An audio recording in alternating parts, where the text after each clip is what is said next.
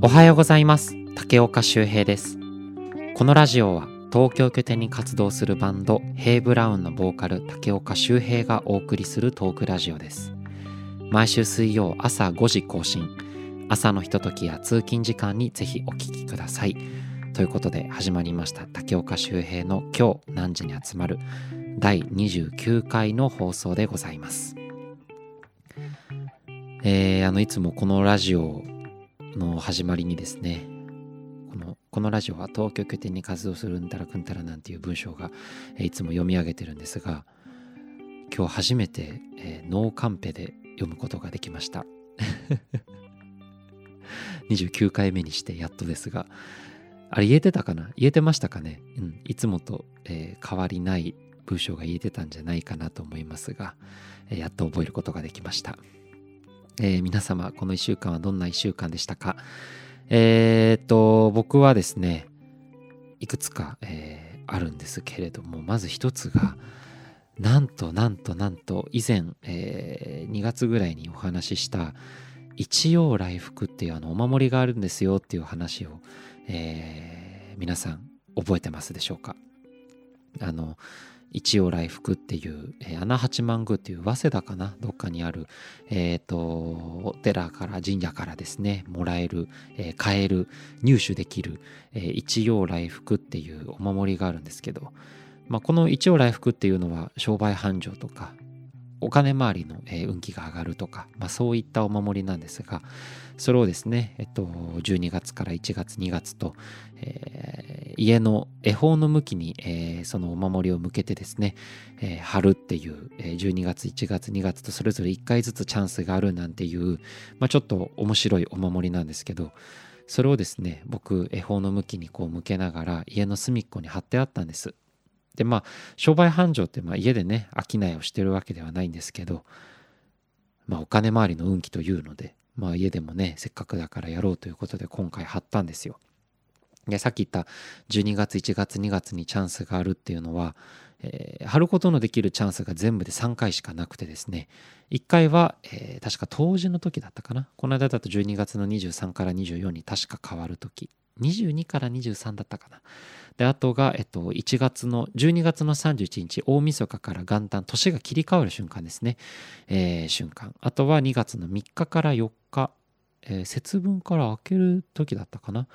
えー、この3回ですねでしかもこれその日付が変わる瞬間なので12時になる瞬間時報かなんかを聞いてですねピッピッピッポーンというところでパチッとこう貼るっていう、まあ、その面白いお守りが一応来福なんていうのがありますよつってでそれを貼るんですなんて話をして見事に貼ることができましたなんていう話をしたんですが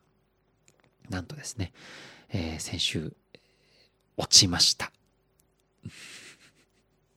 もうすっごい不幸な話 なんか前風呂もなく落ちたらしくて、ね、うち飼ってる猫ちゃんがそれを覗いてたっていうのは猫が落としたんじゃねえかって疑ってるんですけどいやどうやらねなんか自然に落ちてしまったらしくこれね一回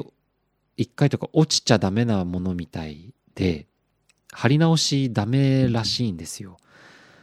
あのー、この一応来福のお守りを買ってですねさっき言いました12月1月2月でそのチャンスが3回あるっていうふうに言ったじゃないですか。で、まあ、僕は今回そのお守りの存在を知ったのは1月年明けてからだったのでチャンスがもう3月1回しかなかったんですね。で、まあ、その1回に、えー、かけてですね、えー、貼ったわけなんですけれどもどうやら、えー、僕はあの問題なくその2月3日まで、えー、持っていくことができたんですけどそのお守りを家でですね保管してる間に例えばテーブルの下から落ちてしまったとかなんかそういうアクシデントがあると一回、えー、穴八幡宮まで返してですねもう一回同じものを買わなければいけないと。というのも、まあ、あの神様なので、えー、落としてあってはいけないと、えー、運気的に良くないということなんでしょうか、えー。ということでその間にも落としたらもう一回買い直さなきゃいけないなんていうルールがあるんですがそれと同じくですね、えー、2月3日とか最終チャンスを終わってから、えー、その次の年の、えー、同じタイミングでですねまた貼るわけなんですけれどもその交換する時までにもし仮に1回でも落ちてしまったらもうこれは、えー、穴八幡宮の方までもう一回返してなんとこれもう貼ることはできないんですよ。ね。すごいシステムじゃないですか。なんかシステムとか言っちゃよくないですけど。もうこれは貼っては良くなくて何だったら貼ると運気的には下がると、えいうことなのででだからもう来年とかあれですか今年の12月また当時のタイミングまでですねこの一応来福は貼ることができないんですよ。でまあどうやらこの落としたままだととかいやもう一回貼り直すと運気的に良くないということなので、えー、もちろんまどっかのタイミングで返しには行きたいなと思ってるんですけどこれ返してからじゃあ今年の運気はどうなんだっていうことじゃないですか。ねひどくないですか？いや落ちるってことは僕のねノリのつけ方が良くなかったっていうことなんですが。もう一回ぐらいチャンスくねちょうだいよというか別にもう借り直してもよくないって なんか個人的にはすごい思うし。ねそもそも僕、まあ、こんなこと言ったらね身も蓋もないですけどあんまねそういう運とかそういうの好きじゃないんで基本的に信じてなかったんです。信じてなかったというかあんま嫌なんですけど。まあなんかね聞いてせっかくだから面白いからやろうみたいな出来心で貼ったらなんか落ちて運気が下がるなんてね言われて。最悪ですよね。ひどい話だなって。いや自分のせいなんですけど。まあそんな一応来福の守りが剥がれるなんてことがありまして。まあね今度返してこようかななんて思ってます。あとですねもう一個が、まあ、不幸ではないんですがこの間あの前日夜遅くまで僕ちょっとま作業というかお仕事をしててですね、えー、帰ってきたのがもうほんと日をまたいで1時頃とかだった時があったんですよ。でまあくたくたじゃないですか。でまあそのまま寝てで次の日もちょっと早くからちょっと出なきゃいけなかったのでで仕事で自転車で僕いつも行ってるんですけど家を出てでもう本当にもうほぼ寝ぼけ状態で、まあ、危ないんですがもうほぼ半寝みたいなもう自転車こぎながら体を起こすみたいなぐらいちょっと体が本当に眠くて疲れてたんです。けどまあ次の日も朝から行かなきゃってことで、えー、朝から動いてたんですがその時にですね割とその目的地までだいたい20分25分ぐらいかかるんですが15、6分ぐらい経った頃ですかね、えー、家から目的地までのもうほんと中腹を過ぎたあたりの交差点で信号を待ってたんですよ。でそしたらそこでですね僕あの眼鏡かけてないことにそこで気づきまして。僕あの眼鏡ないとあの裸眼なので基本的に何も見えないんですよ。ただその何も見えないっていうのもめちゃくちゃ目が悪い人に比べたらまあそんそこそこは見えるみたいな目の悪さなのでえー、本当寝ぼけててボケーっとこうしてる状態で全然気づかなかったんですよね。めちゃくちゃ危ないじゃないですか。だけどもうそこまで来たし、まあね、時間もほんと迫ってたので、もうそのまま仕事するかと思って、僕そのまま夜また10時、11時ぐらいまでずっとそのメガネがない状態で過ごしてたんですよ。で、まあなんとかはなったんですけど、もう終始ずっとこう目をこう細めてですね、ま、細めるとよく見えるような気がするじゃないですか。まあ、実際ちょっとなんか焦点が定まるというかちょっとはよく見えたりするんですけど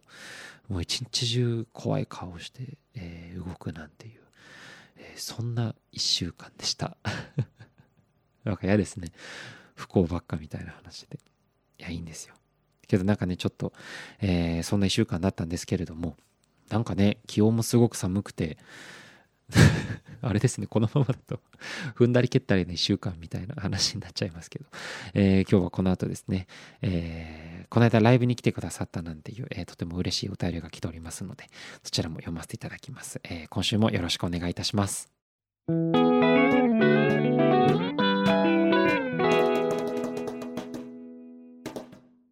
えー、それでは今週もお便りを読ませていただきます。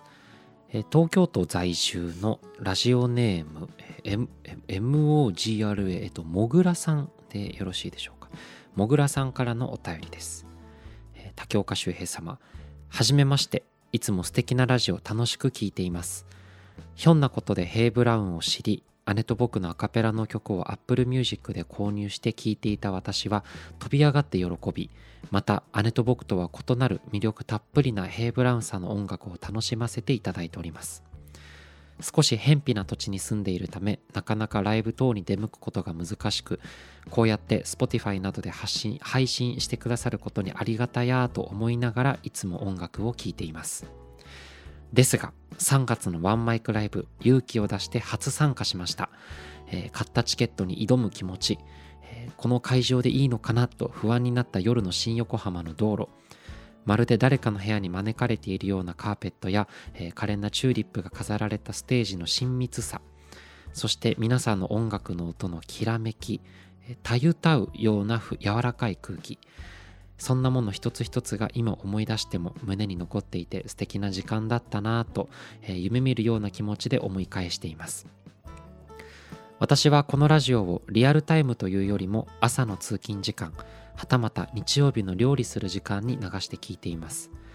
先々週のラジオで朝起きて1時間自分の時間を作ることの大切さをお話しされていた竹岡さん。私も実践してみようといつもより30分早く目覚ましをかけたのですが案の定起きられませんでした。ですがハッとして気がついたのはこのラジオかっこラジオだったり音楽を聴いたり、を、聞く通勤時間の1時間がその時間の役割になってるかもしれないなということです。時々ふふっと笑ってしまいながら聞いていますがその時間が自分の毎朝のリセットになっているな、と気がつきました。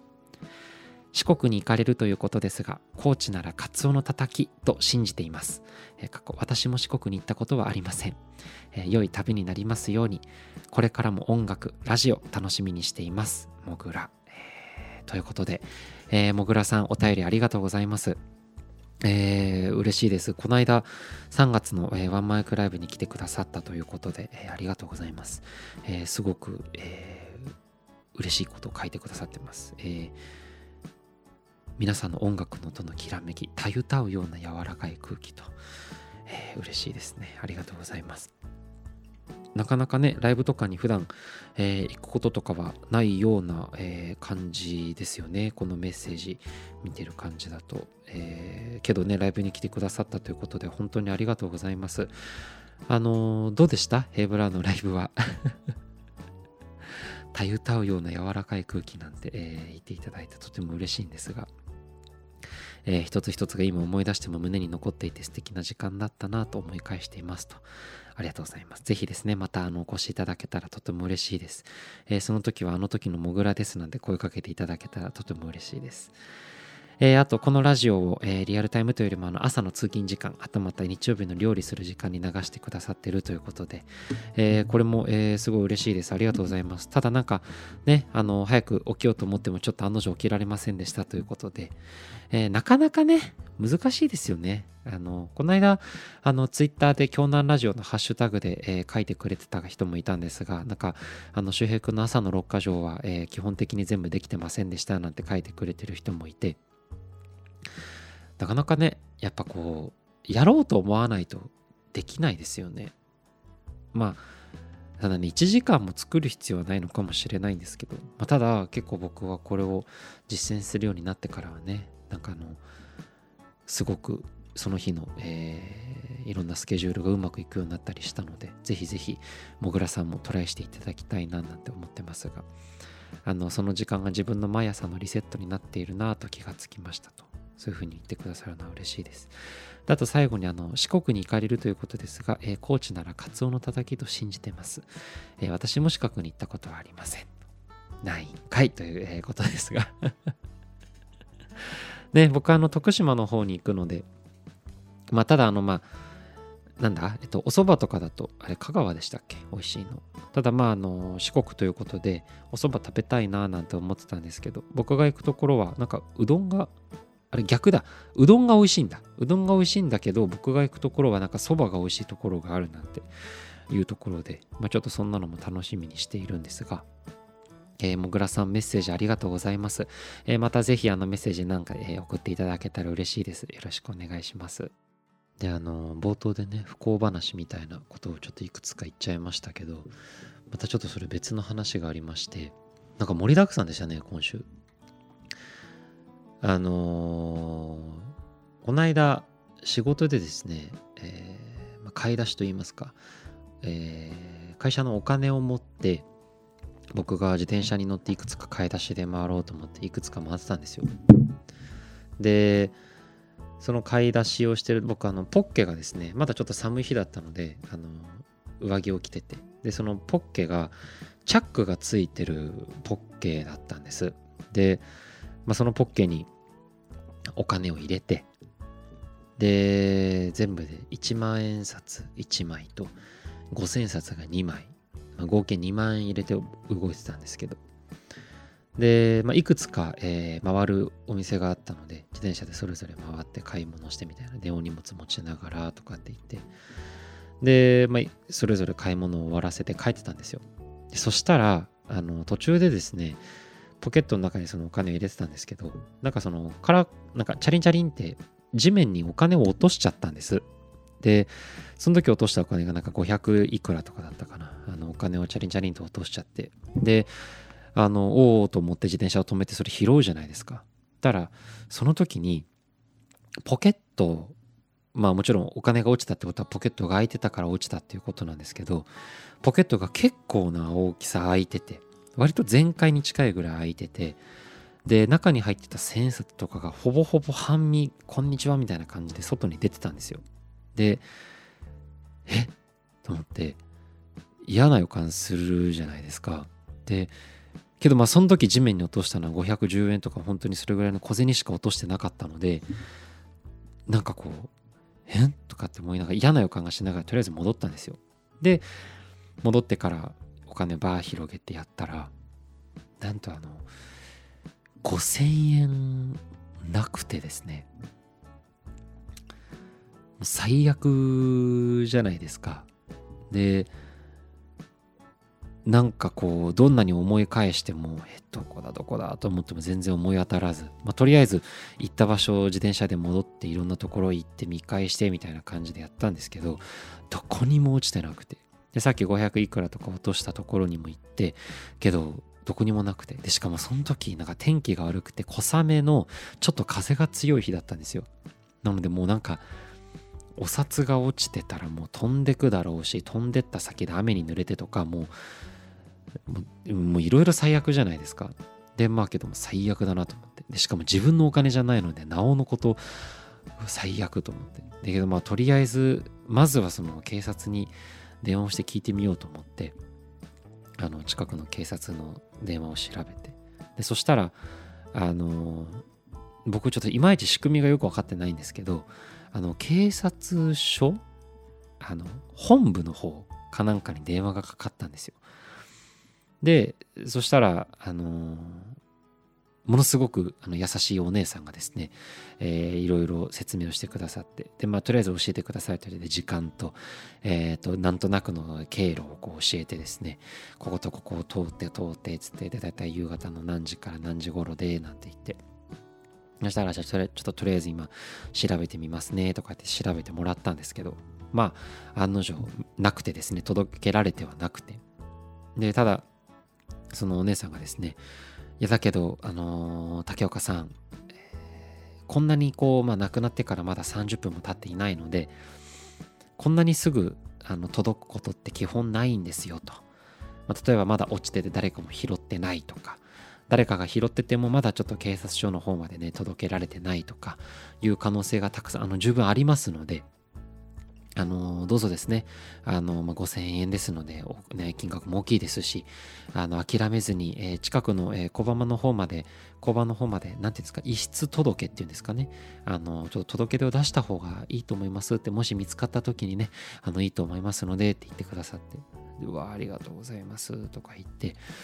で、とりあえずと思って急いで近くの交番まで行ったんですよ。で僕はさっきのあの本部というかお姉さんが、えー、いるところに僕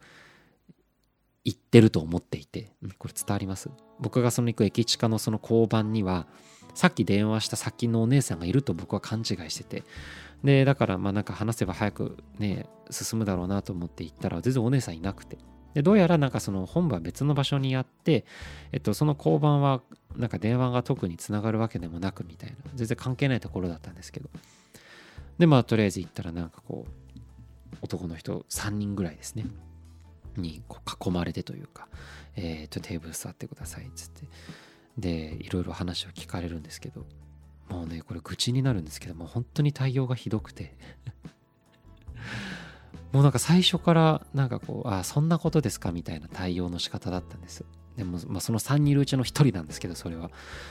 なんか見つかるわけないですよぐらいのスタンスでいろいろ話を進めるわけですよ。でもこっちとしてはもちろんなくしたのは僕が悪いけどでもお金をなくしてきてるわけだからま何だったらちょっと慰めてほしいぐらいのね気持ちなわけじゃないですか。だけどなんかその、まあ、太っちょのそのメガネのもう僕からするともう本当に腹立つので悪魔みたいな感じに見えましたけど そのお兄さんがですねなんかもうひたすらなんかなんかバカにしてくるというかなんか気持ちよくなかったんです。でまあけどなんかその他の人にいろいろなんだそのこれに書いてくださいって言われてその他のねすごい優しいお兄さんとかにはいろいろ丁寧に教えてもらって大変でしたねなんて声をかけてもらいながら。けどまあいろいろ書いて。で僕はそのシステムがよく分かってなかったのでこのなくしたそのね、まあ、裸現金5000円はあのあれですかとこちらからあの見つかりましたかってお電話差し上げた方がいいのかあの見つかったらお電話いただけるんですかどっちなんですかねみたいな感じで聞いたらあの僕は聞いてもないその嫌な対応するお兄さんがですねすかさず後ろの方から出てきてなんか「ああこちらから電話差し上げないです」みたいな言うんですよ。でああそうだったんですね。あじゃあこちらからあのお電話を差し上げた方があの電話をしてあの見つかりましたか？ってじゃあ確認の電話を入れた方がいいんですねっていうふうに言ったらまあまあ、5000円ですからね。まあ、そんな。みたいな言い方するんですよ。で、まあ、要はなんか、なんだ、たかが5000円でみたいな、なんかそんな感じの言い方をするから、んだこの野郎とは思いながらも、今ここでなんかちょっと、ね、嫌な態度を取ったら見つかった時にね、なんかこう、ね、ちゃんと、なんか、なんだ、まあ、保管はしてくれるだろうけど、なんか嫌な感じにされても困るんで、なんか、ああ、そうなんですね、みたいな。けど、まあ、そのね、会社のお金なんで、とか言いながら、まあ、ちょっといろいろぐっとこらえて出てきたんですよ。けど、まあ、なんか、ね、他の人とかにちょっとまあ愚痴ったりとか、なんかお金落としちゃって、なんて言ったら、いやー、どうだろうね、みたいな。これ、届けてくれるのどうなのみんなっていう、なんかそんな話をしてたんです。で、もうこれと見つかんないんだろうなと思って、もう諦めるじゃないですか。でなんかその警察のお兄さんとかもねなんかそういう みたいな感じでバカにしてくるぐらいだしけどまあなんかそのねあの仕事の方で話してた時はあのまあね竹岡さんの行いが良ければ帰ってくるんじゃないですか？みたいな。あじゃあ帰ってこなかったら行いが悪かったってことですね。みたいななんかそんなねいじりもされながらもまあすごい切なくて。ではあと思って落ち込む1週間だったんです。最悪じゃないですか。ただですねなんとつい先ほどですね、えー、警察署から電話がかかってきまして。あの竹岡さんちょっとあの情報が少し足りないのであのもう一度いくつかの情報をお伺いしたいんですけれどもというふうに言われて。僕もなんかで知らない番号からかかってきたんでそろそろ出たらあの警察署ですなんて言われてうおおと思ったんですけどあの具体的に何時から何時にどこどこってお店に行ってどこどこってお店に行ってどこどこってお店に行ってで駐輪場までこうこうこうでみたいなことも全部事細かく一個一個説明してですね。そしたらなんかああなるほどなるほどああそうだったんですね。えちなみにどこどこにやられましたか？とかいろいろ聞いてくださって。でなんか急にどうしたんだろうと思ったらあの実はあれ届けられてますって言われたんですでええー、ってなるじゃないですか。で、まあ、しかも僕の方、なんだ、向こうから電話かかってこないって言われてたから、あの、もうこっちもほぼほぼ諦めて全然電話をしてなかったんですけど、なんと、その竹岡さんのね、言ってた条件にすごくこう、まあ、合致するというか、会う時間帯に会う場所から、あの、届けられてましたっていうふうに言われまして。で、まあ、ただね、あの、警察の人も、まあそのお金ですのでお名前がね書いてあったりとか証拠があるようなものではないのでまあ後日あの別の方からよりこうその場所と時間と証言にねすごく近い人が現れた時はちょっとご返金いただくような形になるのでその点だけご了承いただきたいんですけれどもって言われて「いやもちろんです」と。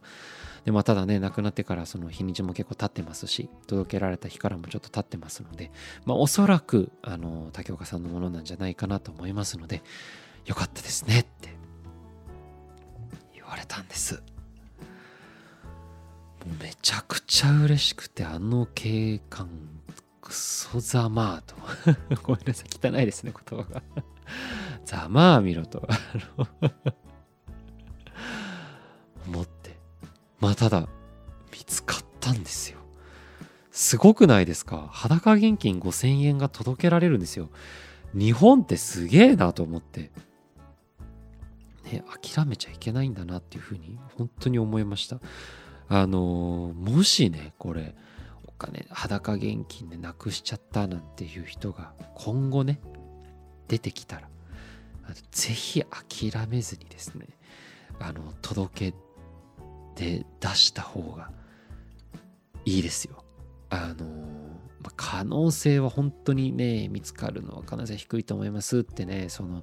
腹立つ警官にも言われたので、まあ、ただ一理あるなというか、まあ、確かになかなか見つかんないだろうなっていうふうに思いながらダメ元で届け出たんですけど。いや捨てたもんじゃないですね日本は。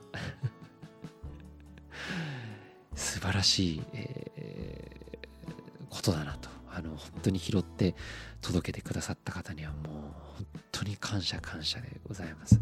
えー、そんなこともあったので、えー、この1週間嫌なこともたくさんあったんですけれども、えー、それがチャラになるぐらい素晴らしい、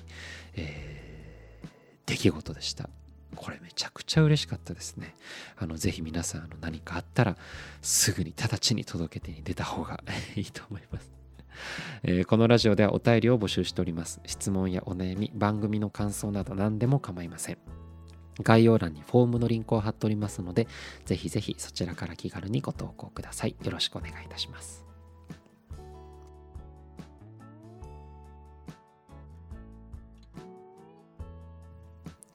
いやー、けど嬉しかったですね。5000円見つかって